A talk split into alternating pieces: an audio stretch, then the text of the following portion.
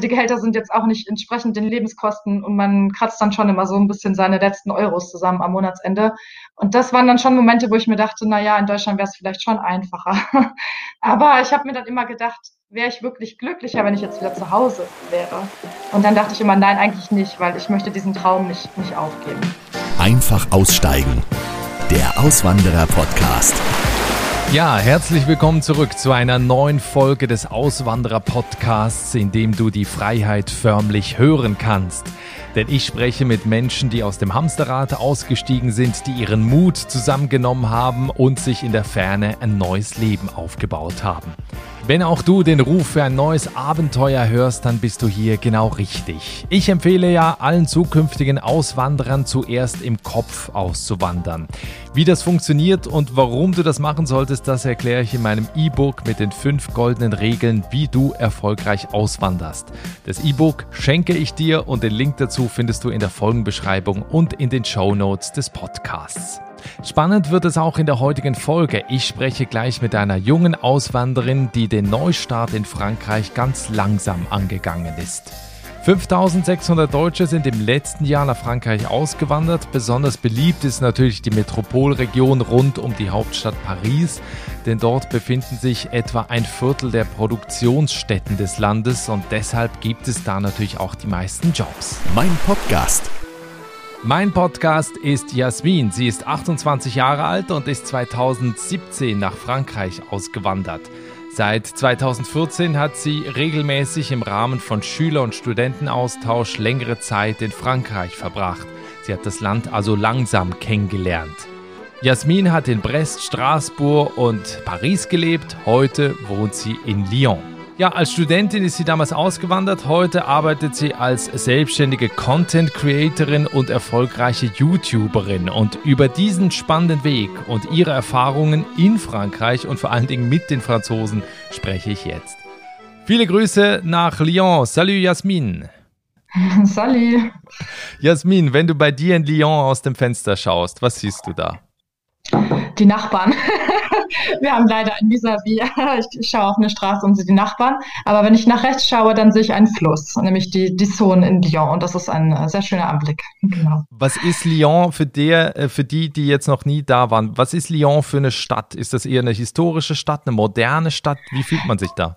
Lyon ist wirklich eine gute Mischung aus beidem, sag ich immer. Also es gibt eine wunderschöne Altstadt, die Innenstadt, also das ist alles wirklich historisch, aber es gibt auch ein ganz modernes Viertel, das heißt Pardieu mit, ähm, mit Hochhäusern, mit wo viel noch gebaut wird und ähm, viel im Umbruch ist. Und die, gerade diese Mischung finde ich sehr, sehr schön. Und ähm, es gibt sehr viel Wasser in Lyon, es gibt zwei große Flüsse, ähm, die Rhône und die Saône und ähm, das mag ich sehr gerne. Und das grenzt auch so den modernen und den alten Teil so ein bisschen voneinander ab das ist wirklich sehr, sehr angenehm auch, so diese Mischung aus allem zu haben. Jetzt bist du ja nicht das erste Mal in Lyon, darauf kommen wir gleich, denn du hast vorher auch zwei Jahre in, in Paris gelebt. Seit insgesamt drei Jahren lebst du jetzt fest in Frankreich. Und das Interessante genau. ist ja bei dir, du bist langsam ausgewandert. Du hast sie sozusagen ja. rangetastet. Wann warst du das erste Mal in Frankreich und wie kam das überhaupt?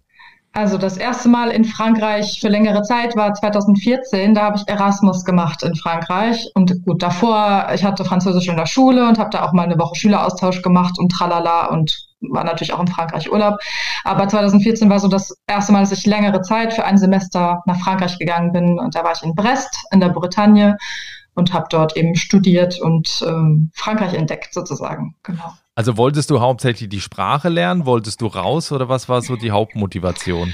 Ähm, bei mir war die Hauptmotivation, die Sprache zu lernen tatsächlich. Ich wollte immer besser Französisch sprechen. Ich konnte es in der Schulzeit nicht ähm, komplett bis zum Abitur belegen, weil kein Kurs mehr zustande kam. Und das hat mich immer so ein bisschen gefuchst, weil ich Französisch sehr geliebt habe, aber nicht so selbst die Motivation hatte, jeden Tag Französisch zu lernen. Und ich dachte dann, gut, dann gehst du nach Frankreich, das ist so ein Französisch-Bootcamp und dann danach kannst du dann hoffentlich einigermaßen flüssig Französisch sprechen. Also das war die Hauptmotivation, tatsächlich die Sprache, ja. Okay, jetzt hätte der eine oder andere vielleicht gesagt, gut, auf Mauritius sprechen sie auch hauptsächlich Französisch, da hast du noch Palmen und Strand, aber du wolltest jetzt an die kalte Nordatlantikküste. Also das war gar nicht so eine Wahl, wir hatten einfach ähm, gar nicht so viel Auswahl an der Uni. Ich habe Germanistik im Hauptfach belegt und die, die Erasmus-Abkommen werden ja immer so nach Fächern verhandelt und natürlich gibt es nicht so viele Unis, die Germanistik in Frankreich anbieten. Das heißt, ich hatte nur die Wahl zwischen Brest und Boulogne-sur-Mer Und eigentlich wollte ich nach Boulogne-sur-Mer, aber den Platz habe ich nicht bekommen, sondern bin dann in Brest gelandet. worüber ich aber heute sehr froh bin, denn die Bretagne ist, glaube ich, ähm, eine ganz, ganz tolle Ecke in Frankreich einfach. Ja. Viele kennen das wahrscheinlich auch aus dem Urlaub. Also wir haben jahrelang da Urlaube gemacht, da auch in Crozon oder Rosconvelle, mhm. wenn dir das was sagt. Also was ja, ja auch nicht äh, weit von, von Brest entfernt ist. Wie würdest du sagen, wie, wie ist diese Ecke da? Wie sind die Menschen da, die direkt am Meer leben? Also ich fand die Bretonen, ich hatte natürlich damals auch jetzt noch keinen Vergleich zu den anderen Franzosen, aber ich fand sie sehr offen, immer sehr, sehr freundlich. Ähm, sie haben immer neugierig nachgefragt, wo man herkommt. Es sind manchmal sogar Leute begegnet, die Deutsch konnten. Und man ist oft irgendwie, ja, so ins, ins Gespräch gekommen mit den Leuten. Also eigentlich durchweg sehr positive Erfahrungen, die ich damals gemacht habe. Also ich kann mich eigentlich nur an ziemlich warmherzige Menschen erinnern, ja. Und nach dieser Zeit, nach dem Erasmus-Studium, bist du dann wieder zurück nach Deutschland und wie ging es dann weiter? Ich musste dann zurück nach Deutschland, ich musste meinen Bachelor beenden und ähm, hatte dann noch ein Jahr, war aber total deprimiert, weil mir Frankreich sehr gefehlt hat. Und ich habe dann beschlossen, ich muss so schnell wie es geht irgendwie wieder nach Frankreich und habe dann von deutsch-französischen Studiengängen gehört, ähm, das Bachelor und Master und habe dann so mehrere Master ins Auge gefasst, ähm, bei denen man das erste Jahr in Deutschland studiert und dann das zweite in Frankreich verbringt. Und ich hatte dann aber noch so ein bisschen Pause zwischen Bachelor und Beginn des Masters und dann bin ich auch nach Frankreich gegangen. Zwischendrin habe ein Praktikum gemacht bei Arte in Straßburg. Und im Anschluss an dieses Praktikum bin ich dann in den Master gegangen. Also das erste Master ja in Freiburg und dann das zweite war in Lyon. Genau, also ich hatte immer wieder so ein bisschen Abwechslung zwischen Frankreich und Deutschland. Was würdest du sagen jetzt auch aus deiner Betrachtung her, was sind so die größten Unterschiede zwischen den Franzosen und den Deutschen? Ist wahrscheinlich auch total abhängig, wo man gerade in Frankreich ist. Ja, auf jeden Fall. Also ich in Frankreich muss man immer ganz groß, ganz krass zwischen Paris und dem Rest von Frankreich unterscheiden. Aber so die allgemeinen Unterschiede, also die Franzosen sind auf jeden Fall weniger regelversessen. Also nehmen wir mal das Beispiel auf dem Fahrradweg laufen, wo man in Deutschland ja dann gerne mal zurechtgewiesen wird. Das ist in Frankreich gar kein Problem. Niemand würde deswegen irgendwas sagen. Ähm, allgemeine Regeln sind meistens dazu da, dass sie eben gebrochen auch gebrochen werden können. Ähm, sagen wir es mal so. Ich finde die Leute sehr viel sehr höflich. Ähm, also die französische Sprache hat auch sehr viel Höflichkeitsfloskeln, die wir im Deutschen irgendwie nicht wirklich benutzen. Also man wünscht immer einen guten, einen schönen Tag, also immer Bonjourné, wenn man, wenn man geht. Man sagt immer Bonjour, wenn man irgendwo in den Laden kommt. Ähm, also die Umgangsformen sind anders und auch die Interessen der Leute. Also ich finde, Franzosen sind ganz, ganz tolle Smalltalker. Man kann sehr gut mit ihnen einfach lange gute Gespräche führen und ähm, viel über Politik und Geschichte und so weiter reden was in Deutschland mir tatsächlich so nicht so oft begegnet ist. Genau. Also das sind so für mich so die größten Unterschiede und natürlich die Essenskultur, die in Frankreich sehr, sehr, sehr geschätzt wird. Jetzt hat wahrscheinlich deine Familie, deine Freunde in Deutschland gedacht nach dem Studium, naja, irgendwann wird's ja wieder zurückkommen. Wann haben die realisiert, dass du ja eigentlich gar keine Lust mehr hast, zurückzukommen? Ich weiß gar nicht, ob sie das überhaupt schon realisiert haben. Also ich kriege immer noch ab und zu die Frage, bleibst du jetzt für immer in Frankreich? Oder wann kommst du wieder? Ähm, aber ich bin auch nicht so, dass ich jetzt sage, ich bleibe für immer dort. Also ich weiß es nicht. Man weiß ja nie, was das Leben bringt. Aber zurzeit ist es zumindest nicht geplant, ähm, zurückzukommen. Aber ich habe nie gesagt, so jetzt bin ich ausgewandert, sondern ich bin halt immer länger geblieben und länger geblieben und ähm, nicht wieder zurückgekehrt. Aber das wurde bisher alles toleriert und ich versuche auch regelmäßig noch auf Heimatbesuch zu kommen. Das heißt, nach dem Studium bist du jetzt direkt in eine Anstellung gegangen bei einer Universität. Äh, wie hat das funktioniert? Das war auch in Paris, ne? Ja, also ich hatte noch ein, nach dem Studium habe ich noch ein Praktikum gemacht ähm, bei einem Musiklabel. Äh, das war, das hat mich nach Paris gebracht ursprünglich. Ähm, habe dieses Praktikum gemacht, das mir aber überhaupt nicht gefallen hat. Und dann habe ich das abgebrochen, ähm, kurz vor Ende des Praktikums. Und stand dann so in Paris ohne alles, ohne Job. Und habe mir gedacht, okay, du gibst dir jetzt einen Monat, um einen Job zu finden und sonst musst du halt irgendwie zusehen, wo du hingehst, weil Paris ist natürlich einfach wahnsinnig teuer. Und ähm, habe dann einen Bewerbungsmarathon hingelegt und ähm, wurde dann an einer Uni angenommen äh, im Erasmus-Büro. Genau. Und habe dann dort auch anderthalb, ja, fast anderthalb Jahre gearbeitet. Wie schwer ist das denn für Deutsche in Frankreich oder auch in Paris, äh, speziellen Job zu finden? Also, äh, in Paris finde ich, also immer unter der Voraussetzung, dass man einigermaßen Französisch spricht. Das ist ganz wichtig in Frankreich. Ohne Französisch kommt man wirklich nicht sehr weit. Aber wenn man einigermaßen gut Französisch spricht und am besten auch noch Englisch, hat man es eigentlich relativ leicht, fand ich. Denn Franzosen sind nicht so gut in Fremdsprachen und alle Jobs, in denen Fremdsprachen verlangt werden, hat man als Deutsche ganz gute Karten. Also das war so meine Empfindung. Also ich wurde zu sehr, sehr vielen Vorstellungsgesprächen eingeladen und meistens hieß es dann nur, ach ja, dein Deutsch ist ja äh, dein Französisch ist ja wunderbar, gar kein Thema. Ähm, also ich fand es in Paris zumindest relativ leicht. Ähm, ansonsten in Frankreich muss man natürlich sehen, die allgemeine Wirtschaftslage ist nicht so rosig wie in Deutschland. Das heißt, selbst die Franzosen finden nicht so leicht Jobs. Insofern, ähm, man muss sich schon bemühen, was zu finden. Aber alles, was irgendwie mit Fremdsprachen ist, äh, kann man relativ leicht bekommen. Das heißt, du hast dann auch relativ leicht deine Aufenthaltsgenehmigung bekommen durch den Job oder wie funktioniert das, wenn man jetzt nach Frankreich will? Also, wenn man innerhalb aus einem EU-Mitgliedsland EU kommt, braucht man in Frankreich keine Aufenthaltsgenehmigung. Ähm, man kann einfach ins Land kommen, wie man möchte. Ähm, man muss dann schauen, sobald man den Job anfängt, ähm, hat man auch das Recht, ins Sozialsystem sozusagen aufgenommen zu werden und ähm, es wird dann eine Sozialversicherungsnummer ähm, beantragt, die einem dann eben Zugang ähm, zum Rentensystem und zur Krankenversicherung gibt. Und die bekommt man dann sozusagen automatisch. Und damit ist man dann eigentlich eingewandert. Man kann eine Carte de Séjour, das ist eine Aufenthaltskarte, beantragen. Das ist keine Pflicht. Ähm, deshalb habe ich das auch nie gemacht. Ich weiß bis heute nicht genau, wozu das eigentlich dienen soll. Aber manche Leute machen das. Aber es ist keine Verpflichtung, wenn man aus einem EU-Land kommt. Wenn man aus einem Nicht-EU-Land kommt, dann muss man zur sogenannten Präfektur und muss da immer seinen Aufenthalt sozusagen genehmigen lassen was mehr oder minder stressig ist und man oft lange anstehen muss. Ähm, aber auch das ist durchaus machbar. Würdest du dann sagen, es gab gar keine Hürden jetzt bei deiner, in Anführungsstrichen, Auswanderung nach Paris, wo du auch wusstest, okay, ich brauche eine Wohnung, ich brauche einen Job oder hat das relativ leicht funktioniert? Also bei mir ging es, weil ich nicht so hohe Ansprüche hatte. Also ich habe meine erste Wohnung in Paris, da war ich Untermieterin bei einer Frau und ihrem Sohn und habe da einfach so ein Zimmerchen bekommen. Ähm, und das war dann für den Anfang erstmal okay für zwei Monate. Und dann habe ich mir eine ganz, ganz, ganz kleine, winzige Pariser Wohnung gemietet, äh, zehn Quadratmeter, also so wie man das in Paris, wie man das aus Paris kennt, so eine Chambre de Bonne. Ähm, das sind die ehemaligen Dienstmädchenzimmer. Also da ist auch kein Bad. Ich hatte ein Bad tatsächlich. Also Echt? in den 10 Quadratmetern oder ich glaube 10,5 Quadratmetern hatte ich sogar noch ein Bad, ja. Ich hatte eine Dusche, eine Toilette, ein Waschbecken.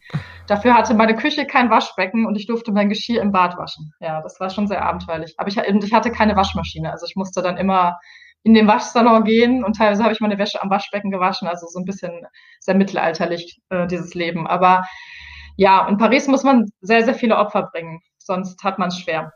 Wie würdest du generell sagen, also jetzt der Vergleich Lebenshaltungskosten in Paris und im Rest Frankreichs? Ähm, also zwischen Paris und Lyon sind die, Lyon zum Beispiel, der, wo ich jetzt wohne, ist die zweiteuerste Stadt Frankreichs und trotzdem ist der Unterschied schon enorm. Also jetzt mal nur ein Beispiel, zum Beispiel ein Cappuccino trinken in Paris kostet locker fünf Euro oder sogar fünf Euro fünfzig und in Lyon dann eben drei oder drei Euro. fünfzig. Also man merkt schon so beim Essen gehen die Unterschiede und bei der Miete hat sich meine Miete um, ich würde sagen, um ungefähr 40 Prozent weniger und, und das in der zweiteuersten Stadt Frankreichs. Mm, also die Lebenshaltungskosten sind äh, deutlich unterschiedlich. Also selbst die Lebensmittel im Supermarkt sind in Paris teurer als im Rest von Frankreich. Mhm. Und wahrscheinlich in Brest dann noch viel günstiger, schätze ich mal.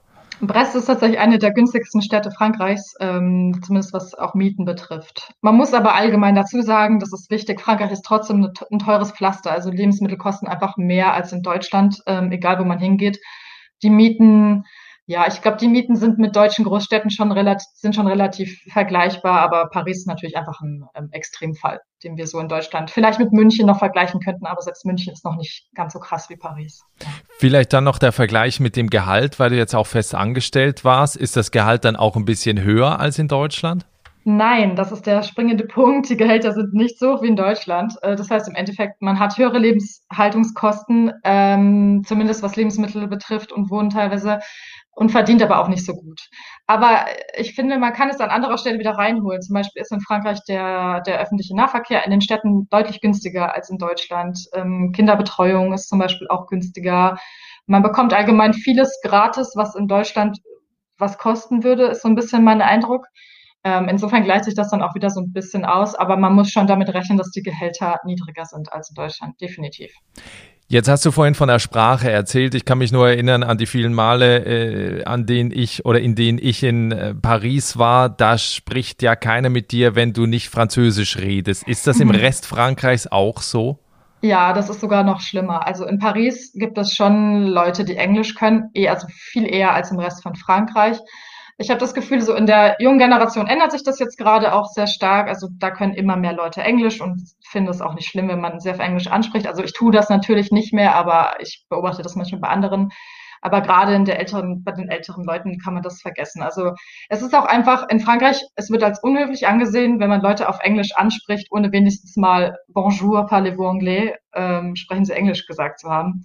Ähm, da muss man aufpassen. Aber allgemein, ich finde, in Frankreich ohne Französischkenntnisse kommt man nicht sehr weit. Und man bleibt dann natürlich auf immer und ewig in so einer Auswandererblase, Bubble, aus der man nicht rauskommt. Deshalb, ich würde auf jeden Fall jedem nahelegen, schon mal mit ein paar Grundkenntnissen zu kommen und die dann auch möglichst schnell auszubauen. Ja. Wie war das bei dir? Wie schnell ging es, dass du dich normal mit den Leuten unterhalten konntest? Äh, sehr schnell tatsächlich. Ähm, also als ich nach Frankreich gegangen bin, hatte ich so ein A2-Niveau. Also ich konnte so ganz simple Unterhaltungen führen und so ein bisschen was verstehen, aber jedenfalls nicht genug, um einem Kurs an der Uni komplett zu folgen oder so. Ähm, und nach vier Monaten konnte ich dann eigentlich schon ganz gut zurechtkommen. Aber ich habe auch bei einer Gastfamilie gewohnt damals, als ich Erasmus gemacht habe, mit denen ich viel gesprochen habe und habe auch so wirklich versucht, möglichst kein Englisch zu sprechen und alles auf Französisch zu machen, was nur geht. Und dann ging das relativ schnell, ja. Hast du sonst noch einen Tipp für Leute, die jetzt das vielleicht nicht so leicht lernen können, wie man da langsam sich steigert? Also ich finde es gut, am Anfang erstmal einen Kurs zu machen, einfach um ein bisschen begleitet zu sein. Und erst, wenn man wirklich das Gefühl hat, okay, der Kurs bringt mir nicht mehr, dann würde ich das Ganze lassen. Weil wenn man zu viel selbst lernt, dann schleichen sich auch sehr schnell Fehler ein. Ähm, also ich würde mich so ein bisschen auch begleiten lassen. Und ansonsten ist der beste Tipp, wirklich keine Angst zu haben. Also wirklich einfach Französisch sprechen, irgendwie mit Händen und Füßen. Die Leute sind auch nicht sehr streng hier, die nehmen das einem nicht übel, wenn man was falsch sagt. Hauptsache, man spricht ähm, Französisch und sich möglichst mit Französisch umgeben. Ähm, Wenn es Radio hören ist, Musik hören ist, äh, Filme schauen. Selbst wenn man am Anfang nichts versteht, je öfter man es schaut, desto mehr wird man verstehen und man lernt automatisch. Das ist wirklich faszinierend und bei mir hat das ganz, ganz, ganz viel gebracht, einfach mich sehr viel mit Französisch berieseln zu lassen. Also Französisch als Teil der Integration natürlich ist ja generell immer wichtig bei einer Auswanderung, die Sprache auch zu können, um mit den Menschen zu kommunizieren. Auf der anderen Seite, wie wird man denn als Deutsche von den Franzosen angesehen? Wie wird man da aufgenommen? Kann man da Freundschaften schließen? Mhm. Ja, also ich würde sagen, Franzosen sind jetzt nicht so leicht zu knacken, was Freundschaft betrifft, aber das ist eigentlich in Deutschland genauso. Also ich glaube, wir sind uns da tatsächlich sehr ähnlich.